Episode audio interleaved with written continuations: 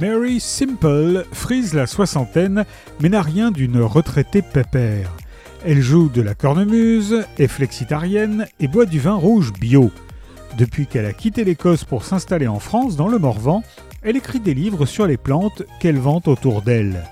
Un week-end, alors qu'elle participe à un salon du livre, elle tombe nez à nez avec le cadavre d'un écrivain, une plume plantée dans l'œil. La victime est un vieil acariâtre que personne ne supportait. Et l'arme du crime appartient à un auteur un peu trop prétentieux. Ni une ni deux, Mary décide de mener l'enquête et de démasquer le coupable avec l'aide d'un fringant auteur de polar et d'un étrange policier amateur de sexagénaire en goguette. Et quand Mary Simple prend les choses en main, rien ne lui résiste. Après des études en histoire, l'autrice Colleen Gattel s'est essayée très jeune au journalisme avant de se tourner vers la publicité et les métiers du livre, dont l'édition. Elle est lauréate du concours à la recherche des talents de demain pour son premier roman Les Suppliciés du Rhône.